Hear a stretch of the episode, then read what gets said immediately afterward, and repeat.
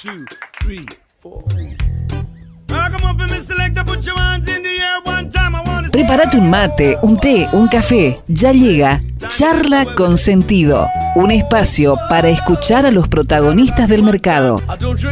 Auspician este bloque. IEB, Invertir en Bolsa, empresa líder en el mercado financiero, con más de 10 años de experiencia brindando soluciones de inversión y financiamiento para individuos y empresas. Consulte el sitio web ingresando en www.ieb.com.ar. Agente de liquidación y compensación y agente de negociación integral registrado en CNB bajo el número 246. Desde el litoral y con presencia en todo el territorio nacional. Net Finance es la red comercial del mercado de capitales que mejor acompaña el crecimiento de tus inversiones personales, el financiamiento pyme y la optimización de los flujos de caja de las empresas. Seguinos en www.netfinance.com.ar o en Instagram como netfinance-bajo para más información. Agente productor del mercado de capitales registrado en CNB bajo el número 1158. Transporte Goichik SRL. Más de 30 años de trayectoria, prestando servicio de transporte de media y larga distancia para cargas generales, paletizadas, bebidas y contenedores en todo el NEA, INOA y Round Trip a Buenos Aires. Transporte Goichik, Casa Central, Corrientes 41, Leandro en Alem, Misiones. Fontana Lubricentro levanta la bandera de que mantener tu vehículo en condiciones pase a ser un disfrute. Si no podés venir, no importa, buscamos tu auto, pero si lo traes, vas a disfrutar de una sala de espera donde te tomás un té, café o mate. Si venís con los chicos o bebés, hay cambiadores, juegos, tablet, para mirar la tele y más. Fontana Lubricentro, Libertad y Neuquén. Y arrancamos directo en charlas con sentido y con, por supuesto, hoy el regreso de un grande, el regreso de la participación en nuestro programa del señor Sebastián Bordato, a quien le cedemos la bienvenida y, bueno, ya la presentación, porque estamos derecho en las charlas con sentido. Buen día. Bien, desde 1917 el mundo se debate fehacientemente entre comunistas y capitalistas, ¿no? Y eh, actualmente el mundo está en jaque con la principal reserva de valor que es el dólar. Oriente y Occidente se pelean, pero ¿qué, qué significa esto y por qué lo traigo en esta presentación del podcast? ¿Qué mundo quiere Argentina? ¿Qué queremos? ¿Propiedad privada? ¿Trabajo privado? ¿Eh? Eh, digamos, poder elegir, tener libertades, eso es lo que, lo que le gusta al pueblo argentino, o eh, preferimos que nos digan qué tenemos que estudiar, qué tenemos que hacer, dónde tenemos que vivir. Bueno, Perón ya se pronunció allá por 1950, ni comunistas ni capitalistas, justicialistas, dijo. ¿Y por qué traigo a colación esto? Porque eh, Argentina tiene una posición aparentemente tomada. Somos un país capitalista, que a veces nos comportamos de forma un poco extraña, ¿no? Con un país con más de 20 o 25 millones de personas que reciben algo del Estado, es para replantearse. Y qué mejor que charlar con una parte, un eslabón muy importante de lo que es el capitalismo, que es el empresariado argentino, ¿no? Y hoy tenemos con nosotros en Charla con Sentido a Luis Estefen, un empresario local aquí de la provincia de Misiones, particularmente de la ciudad eh, conocida de Puerto Rico, ¿sí? ahí a la, a la vera del río este, Paraná, eh, en el centro de la provincia, que sería el centro oeste de la provincia, eh, quien también forma parte, si no digo mal, ahora él nos va a corregir, es vicepresidente de la Confederación Empresaria Argentina, que es una confederación que está nucleada en lo que sería la CAME y a su vez agrupa un montón de cámaras este, y, La SEM. y cooperativas, más conocida como, como la SEM. ¿Y por qué un empresario que podría mirar su propio ombligo destina tiempo? Sabemos que recorre mucho, porque aquí en el interior no es como en Buenos Aires. ¿eh? Eh, eh, Puerto Rico está como a 140 kilómetros de la capital de la provincia, que es eh, Posadas. Después me va a corregir un poquito Luis. Pero, ¿por qué un empresario que podría mirar su propio ombligo destina todo un esfuerzo en juntarse? Es bueno que los jóvenes sepan para qué, para qué nuclearse, para qué incluso discutir, este, y- y, digamos, y formar redes, tender redes para el empleo. Porque ¿qué queremos los argentinos? Queremos todo, ¿no? Queremos que el Estado nos dé todo, pero también queremos tener un empleo espectacular, queremos tener salarios muy por encima de lo que sería la inflación o el dólar, entonces, que está buenísimo, pero todo no se puede. ¿eh? todo no se puede, entonces tenemos que charlar con el empresariado y entender un poquito, y lo vamos a hacer quizás en las próximas también, en los próximos podcasts, cuál es el sacrificio que genera eh, tener una propia empresa y por qué hay que involucrarse tanto entre pares. Buen día, Luis, te saludamos Alejandro Miño y Sebastián Bordato. Buen día, ahí te buen estamos día, escuchando. Sebastián, buen día, Alejandro. Bien, Luis, eh, habíamos hecho una breve introducción que no sé si la habías escuchado, pero Sí. contanos un poquito primero qué es, eh, vamos, vamos a empezar por vos, ¿sí? por lo individual y vamos a ir charlando un poquito de lo colectivo, pues sos una persona con mucha actividad grupal, como mencionaba recién. ¿Qué es Ferretería Avenida? Después vamos a ir un poquito puntualmente en lo que es transporte. ¿Qué generación de, de digamos, desde que se inició el emprendimiento sos? Bueno, Sebastián, eh, Ferretería Avenida es una empresa que nace en el año 1970, así que ya vamos a cumplir ahora fin de año 53 años. Es una empresa que nace como una, una casa de venta de artículos de electricidad. Después pasa más a la parte de ferretería. Después, con el pasar de los años, bueno, esa empresa se va transformando termina siendo una empresa familiar entre mi padre y yo. Y también cambia el, rubro o la actividad principal. Pasa a ser de una casa de electricidad y ferretería más bien a una casa de venta de materiales de construcción. Así que hoy nosotros somos distribuidores tanto de Gerdau como del grupo Techin. Um, tendemos eh, un 70% de la provincia de Misiones, así que, bueno. Son bastante empresa, grandes, un 70% de la provincia, si bien es una provincia chica en su geografía, eh, es importante la, la, el abastecimiento que ustedes proveen. Sí, es un, son una partida de toneladas que, que nosotros atendemos a la mayoría, son este, particulares y también revendedores, ¿no es cierto? Principalmente la zona, vamos a nombrarla desde Campo Grande, Santa Ana hacia el norte. Eso vendría a ser nuestra zona normal de, de comercialización de productos. Muy poco lo que es Posadas o Verá, toda esa zona, muy poco. Claro. Pero toda la parte norte sí somos fuertes y eso se entiende porque normalmente el distribuidor siempre eh, recibe la mercadería, para decirlo de alguna manera, recibe la mercadería en depósito y a partir de ahí nosotros lo que hacemos es trasladarlo más lejos, no volver hacia la hacia la, las fábricas, hacia la base. Entonces, por esa cuestión es que nosotros podemos trabajar mucho más fácil el norte que, que lo que es el sur sería Exacto. como que hacer un flete ida y vuelta sobre una sobre una, zona, ¿no? Claro, volver una X cantidad de kilómetros, por eso es hacia hacia adelante claro. siempre, hacia el norte en este caso. Exacto. Y Luis, ¿sos qué generación? Que tiene eh, la... Ah, perdón, perdón, sí, decinos. No, que, el, que la única problemática que tenemos en Misiones es que, bueno, termina en Puerto Iguazú, termina con el río Uruguay y el río Paraná, o sea, no, no es, la provincia de Misiones es una provincia muy atípica, no tenés mucho para expandirte tampoco, porque nosotros lo que tenemos es para ir hacia el, hacia el norte y, y nada más, eh, no es una provincia mediterránea que, que tiene su, una enorme superficie que vos podés ir para muchos, muchos lugares. Seguro. Esa es la dificultad que tenemos acá. Seguro. Para más, que la provincia de Misiones, ¿no es cierto?, es, está enclavada entre dos países, que Brasil y Paraguay, y tenemos solamente un 10% del límite con Argentina. Entonces, eso también este, complica. Pero bueno, son los desafíos que uno acepta cuando comienza con algo así, ¿no? Seguro, seguro. Y ya nos vamos a meter un poquito más en esto que mencionás.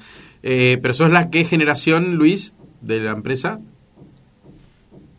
Le, la segunda. La segunda. Ya van Sí, los chicos ya están en la tercera generación y bueno, estamos intentando de hacer un, un traspaso y que, que, podamos superar esta tercera generación, que es la generación normalmente donde se complica en las empresas familiares. Seguro. Pero bueno, es, un, es también un desafío, ¿no es cierto? Que hay que hay que enfrentarlo. En el caso nuestro, eh, por ahora vamos bien, estamos bien encaminados, así que pienso que vamos a sortear este obstáculo sin mucha problemática. Bien, Luis, te saco un poco de tu situación particular, después vamos a volver a una perlita de una empresa que tienen ustedes, que seguramente acá Ale tiene varias preguntas en relación a, a lo que es eh, otra actividad que tienen que es muy linda y que ya la vamos a contar.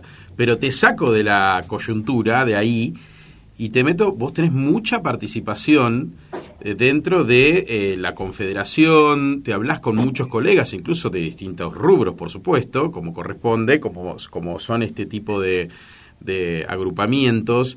Contale a los más jóvenes, como si le estuvieras contando a tus hijos, por qué es importante participar, porque si no parece como un comité político, pero ¿por qué un empresario privado? ¿Qué defienden ahí? y por qué, y yo empecé hablando de comunismo y capitalismo, este, después uno puede tener ideologías distintas políticas, pero eh, hablo de, ustedes representan obviamente el capitalismo propiedad privada, cada uno tiene que ser dueño de lo que gana, elige lo que quiere hacer. ¿Por qué se agrupan los empresarios? Bueno, empresarios, este, todos tenemos problemáticas, o sea, no hay nadie que esté exento de problemática en este país ni en otro país. O sea, eso es normal de la actividad. Ahora, ¿por qué en el caso mío? Eh, porque creo que es la única forma y es donde normalmente podemos los empresarios informarnos y resolver la problemática que ya resolvió otro. Entonces, ¿para qué hacer el experimento eh, cuando ya otro lo diseñó, ya lo realizó y le dio resultado? Entonces, es una cuestión de copiar muchas veces y para personalmente para mí eso siempre eh, esta información siempre aparece en este tipo de, comisiones donde donde la actividad este, privada se junta de alguna manera para decirlo como para ir resolviendo esa problemática, ¿no es cierto? Bien. Yo soy, un soy un convencido de que en este país o en el, en el, en el mundo entero eh, funciona de la siguiente manera. O sea, nadie puede estar solo en, en esta actividad, en la actividad comercial. El empresario necesita del trabajador y del consumidor. El consumidor necesita de la actividad del empresario para poder trabajar y poder ganar el dinero que necesita para consumir por mes.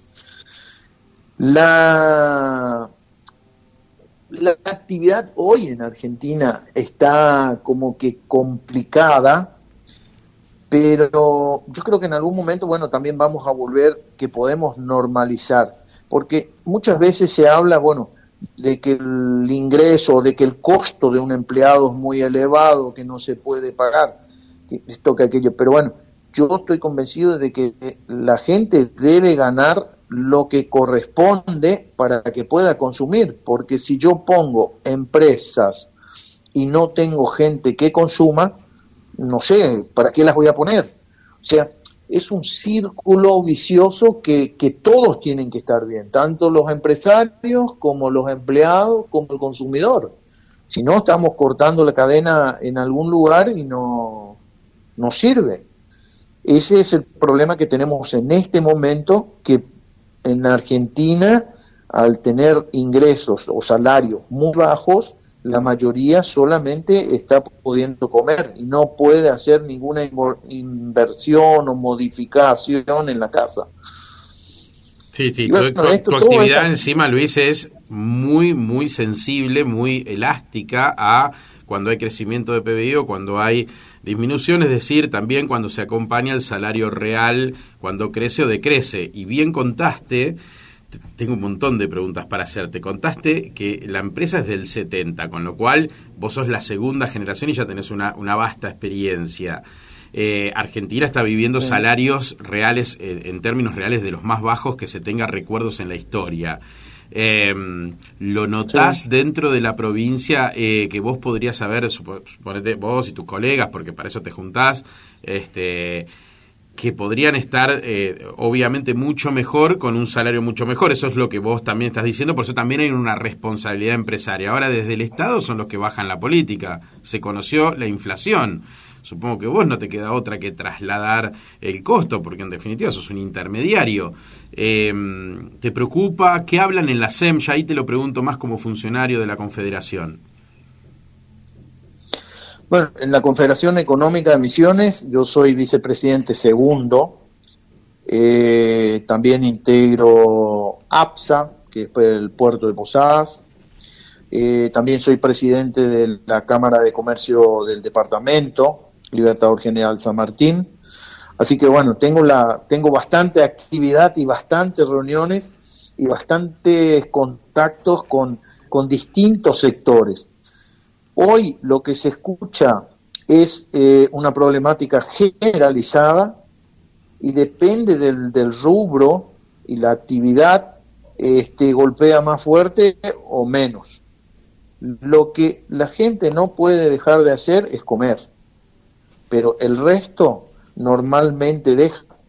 Y lo que estamos observando todos los que estamos en el rubro de la construcción es como que el joven hoy en día, al ver muy difícil la posibilidad de hacer una vivienda o algo, o de acceder a una vivienda propia, destina lo que le sobra en vacacionar. Entonces, el sector turístico, lo hemos visto durante los meses de, enero, febrero, en el Brasil, por ejemplo, estaba completo de, de turistas argentinos. Y vos decís, una crisis en un país tan complejo y la gente vacaciona. Sí, pero es justamente porque el joven cambió de mentalidad, no piensa como nosotros pensábamos que es el de progresar, el de poner una empresa y generar fuentes de trabajo, porque toda empresa genera fuentes de trabajo. Hoy, hoy esa mentalidad se está perdiendo y eso es lamentable que se pierda, porque eso va a empeorar y no mejorar. Nosotros lo que necesitamos es que vuelva otra vez esa mentalidad en la gente para que, para poder seguir creciendo. Ahora, ¿es también un caso de mentalidad o de imposibilidad de hacer frente a esa inversión también? Porque vos lo mencionabas, de que eh, también, digamos, se prefiere hacer otro tipo de inversiones, a lo mejor destinadas más a la recreación o, a la vacación que construir una casa. Pasa que, bueno, vos mismo lo decías, no te alcanza. Vemos como también los indicadores de la construcción han ido disminuyendo tanto en la interanual como la como en, digamos en, lo que tiene que ver con el devenir también de, este año, eh, tiene que ver más con qué, crees vos, con esto que vos describías, esta cuestión, digamos, de una aspiración generacional o con una imposibilidad de acceder al tema de vivienda, eh, ya que estamos, bueno, introducimos una pequeña efeméride, acá dentro de poco vamos a tener elecciones y todos los candidatos están hablando de eso, de que justamente hay un déficit muy importante habitacional, es decir, no hay eh, casas, ni siquiera, digamos, no hay posibilidad de, ni de construir, ni de alquilar, porque no hay ni siquiera disponible, como para satisfacer la, demanda de vivienda.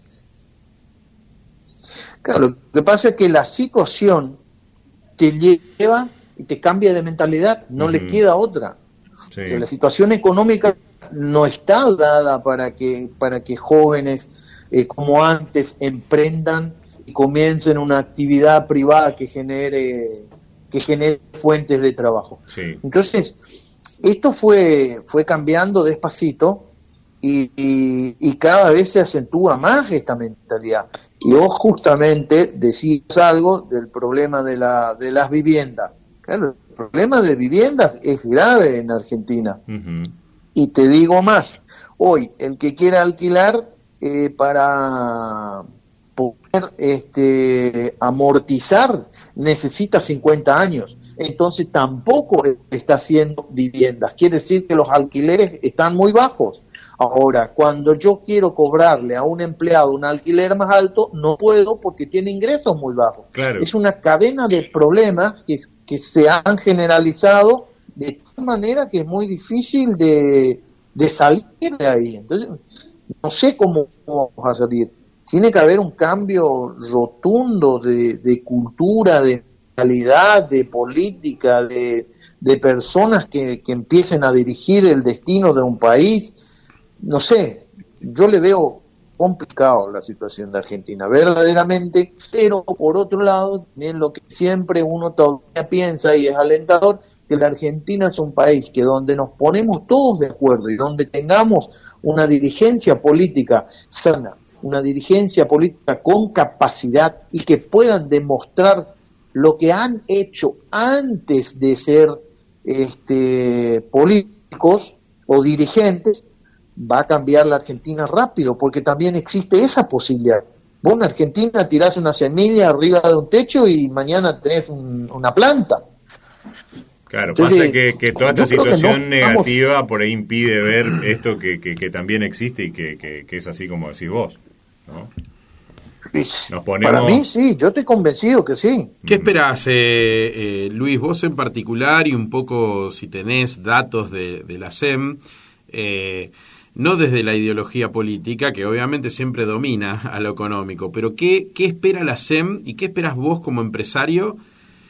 Algunos cambios, que me tirame tres o cuatro que vos decís, che, esto tiene que pasar para que, bueno, quizás en el corto plazo mm, la cosa no esté bien, pero de acá para adelante vamos a salir. ¿Qué, qué pensás, eh, Luis?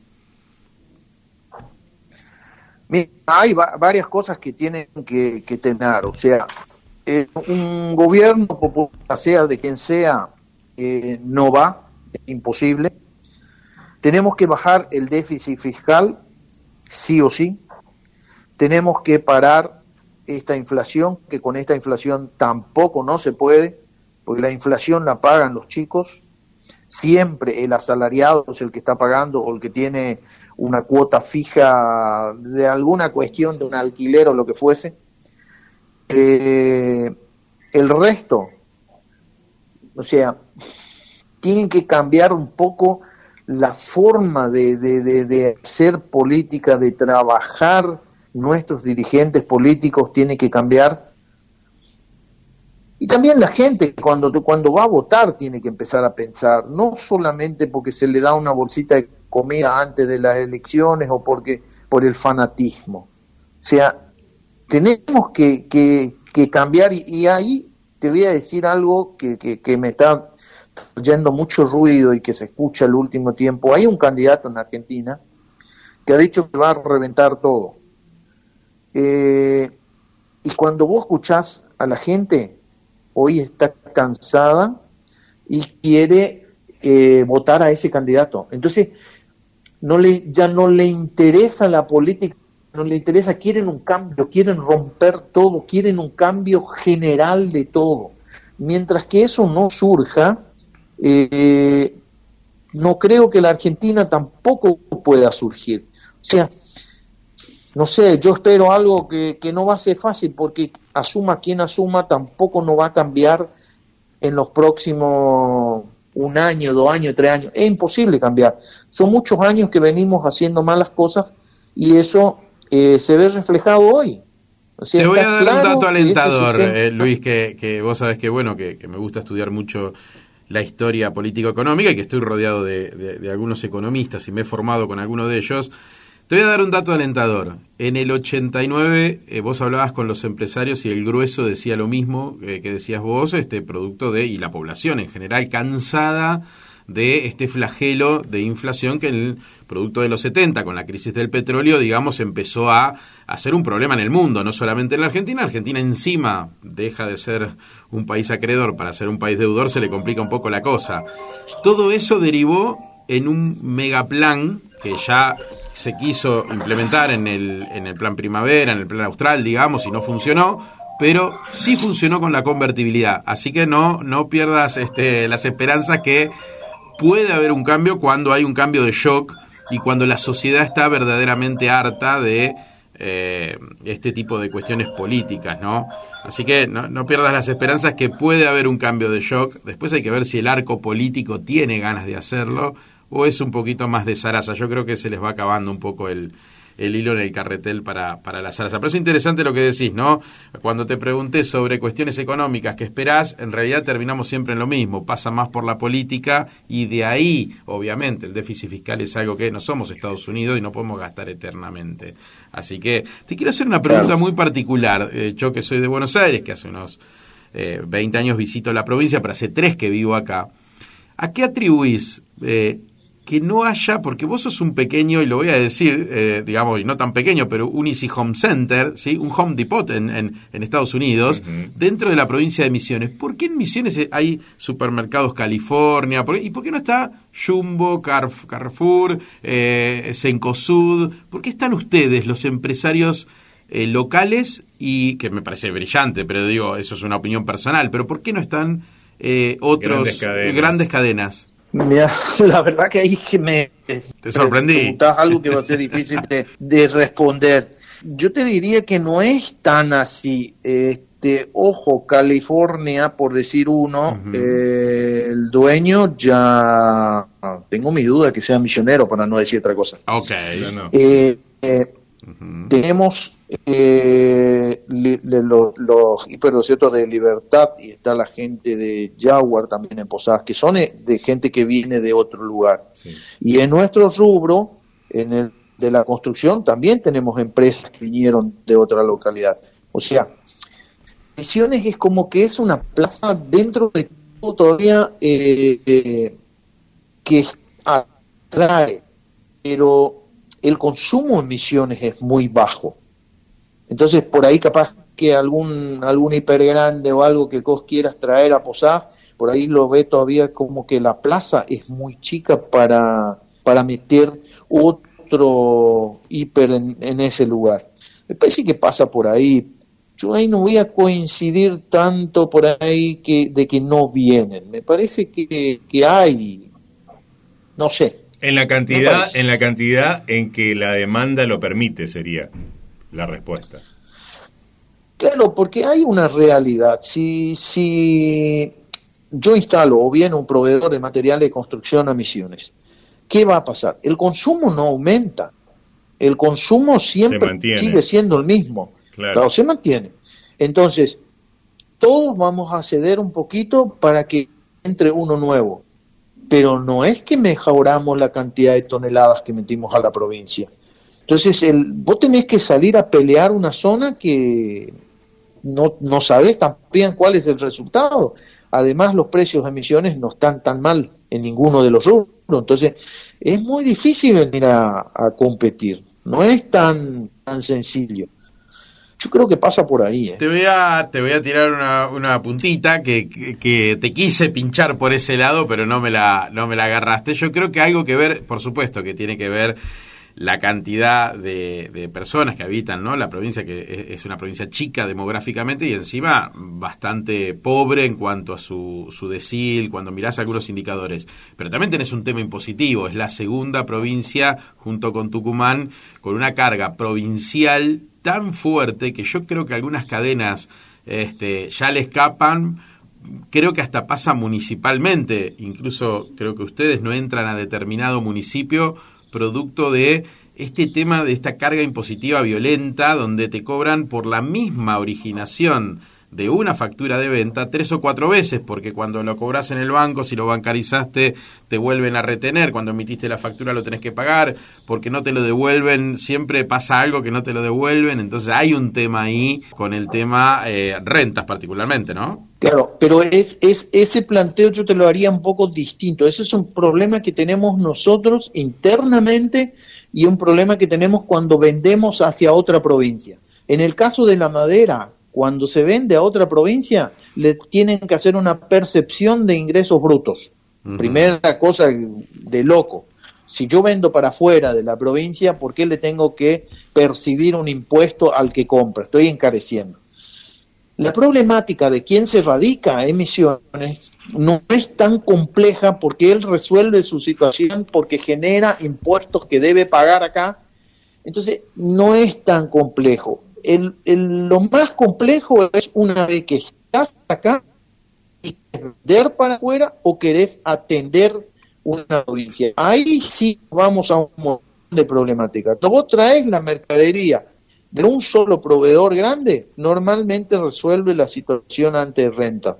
Cuando vos compras mercadería a distintos proveedores, que son proveedores chicos, de, otra provincia, ¿no es cierto? Ahí se arma el, el, problema. Y ahí es donde ese proveedor, o hoy nos está pasando a los comerciantes o industriales que tengan que traer algún producto para elaborar o algún producto para vender, que el proveedor te dice, no, yo a la provincia de Misiones no me voy, no atiendo provincia de Misiones. Claro, se entiende, si yo tengo una demanda de un producto en el resto del país y puedo vender todo mi producto y no, no necesito vender las misiones, yo no le voy a vender a misiones, ¿para qué? Para tener problemas con rentas. Entonces, directamente evito esa problemática.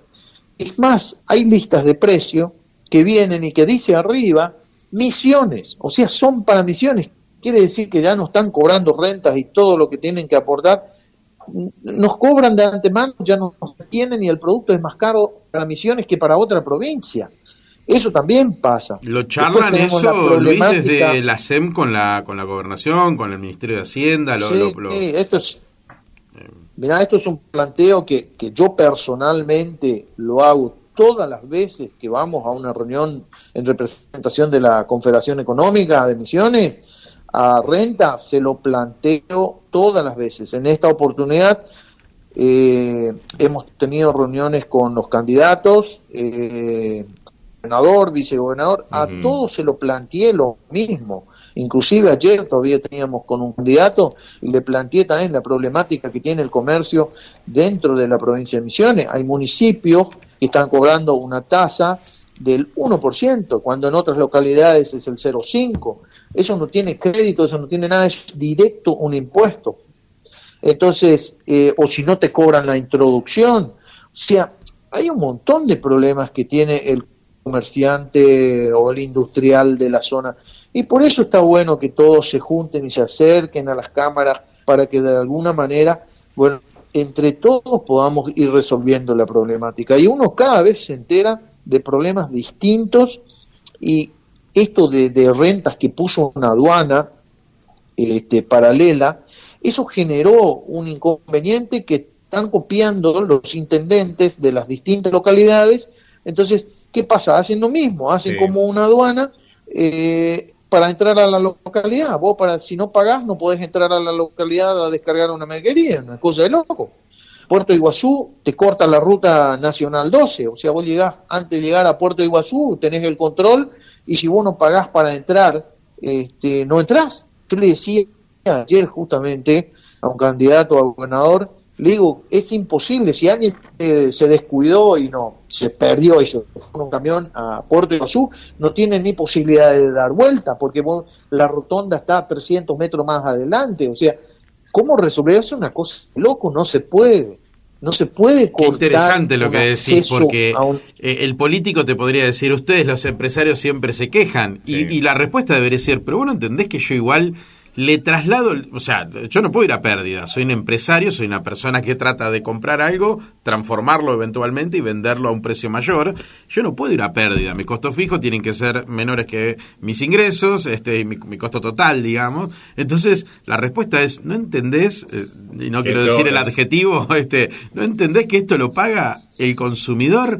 Este eh, digamos e, eso es lo que los políticos no terminan creo que o, si lo entienden la necesidad viste es depende qué va adelante y qué va atrás, este, porque obviamente que hay, hay problemas de financiamiento para las provincias y para los eh, municipios, y entonces se inventan estas tasas, estas contribuciones, e incluso, Luis, lo que estás contando en Puerto Iguazú, nos llegaron a cobrar, eh, de hecho yo tengo domicilio ahí, y me han llegado a cobrar este, a las personas, no solamente a los fletes, te paraban, por supuesto anticonstitucional, con una sillita al costado de la ruta, ruta nacional 12, este, para cobrarte, me acuerdo en aquella época, hace unos tres años atrás, 20 pesos, un escándalo. Pero bueno, este, eh, también está fomentado porque si la provincia lo hace, los municipios dicen yo también le alzo la mano y ahí pierden los ciudadanos. Pero Luis, nos queremos meter un poquito y llevar a, un poquito de algo, algo una noticia o, contar algo lindo. Una experiencia eh, que vienen desarrollando también desde otra faz empresaria que es la de Transporte Avenida, que a lo mejor uno por la lógica se imagina una flota de camiones, pero parece que no es así. Contanos un poco, Luis, de, de, esa rama de, del negocio también familiar. Bueno, Transporte Avenida nace en el año, en la década del 90 eh, por una necesidad de ferretería para hacer los repartos en la provincia. Entonces, eh, comenzamos ahí ciertamente trabajando. Eh, al comienzo hacíamos los fletes de ferretería a, Buenos Aires. Después, eso se dejó, a medida que fuimos creciendo, se dejó porque las empresas este, proveedoras, las principales, te hacen la mercadería puesta en destino y no, no podés retirarla mismo. Entonces tuvimos que cambiar un poquitito eh, el horizonte o hacia dónde íbamos con transporte y ahí fue que surgió la idea, que, que era una cuestión ya de, muchos años que se venía analizando, pero bueno, nunca pudo prosperar, de poner una planta de reciclado. Así que hace cinco años aproximadamente, bueno, decidimos invertir en ese rubro y pusimos una planta de reciclado que hoy acopia todo lo que es ferroso, eh, algo de, plásticos. Estamos ciertamente con problemas para importar unos equipamientos todavía que nos faltan para procesar el plástico. Todo lo que es metal sí lo podemos procesar, lo compactamos y lo mandamos a una planta de Rosario. Y, y bueno, sí que hicimos un, cambio importante dentro de esa transporte de avenida, que en definitiva voy, no sé, en Misiones creo que no hay ni una, ni una planta y habría que buscar en qué zona del NEA puede haber una planta de este tipo eh, y tamaño también. Así que estamos muy, muy conformes con, con esa actividad que iniciamos, es, eso no tiene techo, o sea, hay que, hay que, es cuestión solamente de pensar y de seguir avanzando. ¿Cómo lo, cómo lo dimensionarías, digamos, al negocio? Estamos hablando de una superficie destinada al acopio, una planta con un cierto, una cierta capacidad de procesamiento, con qué cantidad de gente que trabaja. Eh, y digamos tampoco te vamos a preguntar cuánto ganan digamos pero este con, con un movimiento que eh, hace que digamos este tema que del cual tanto también se habla insistentemente que es lo ecológico y el reciclaje se convierta en un negocio atractivo digamos para alguien que, que también se dedica a otras cosas este para una empresa que también se dedica a otras cosas no bueno, hoy eh, la cantidad de personal que nosotros eh, tenemos en planta son aproximadamente 10, varía un poco eso. Y en general, o sea, esto derrama mucho, porque si yo te digo hoy son 10 en planta, sí, pero hay por lo menos otras 50 personas que son las personas que son de distintas localidades, ¿no es cierto?, que se dedican en su localidad a juntar lo que es chatarra lo traen y nos venden ese producto. Entonces, derrama mucho en toda la zona, mucha plata también, pensar que estaba tirada eh, y nadie le daba ni cinco, o sea, molestaba en los municipios que era un, un problema, había, había que hacer la descacharrización y todo eso, bueno, eso donde, donde pasa a esta gente de alguna manera, por decirlo, no queda nada de eso. Entonces, también es un alivio para los municipios y en cantidad la planta no es no es una superficie muy grande. Nosotros no necesitamos una superficie muy grande, ¿por qué? Porque así como entra el material también se procesa y se despacha. Nosotros hoy contamos con una guillotina grande que corta todo lo que es caños, eh, chapones, todo eso, una planta generadora de oxígeno propia para poder este, cortar todo lo que es eh, con, con, corte de soplete y se procesan unas 500 toneladas mensuales que entran y salen. Lo compactamos al material, lo que es chapa, chapa teníamos una cocina, una heladera, una lata de picadilla, un alambre, todo eso, todo entra. Todo se compacta ese material y se lo manda a fábrica. Entonces, más o menos estamos en 500 toneladas mensuales de despacho. Una empresa de doble o triple impacto, en definitiva, como se dice también ahora, ¿no? Este, por, por ese efecto de derrame que vos mencionabas.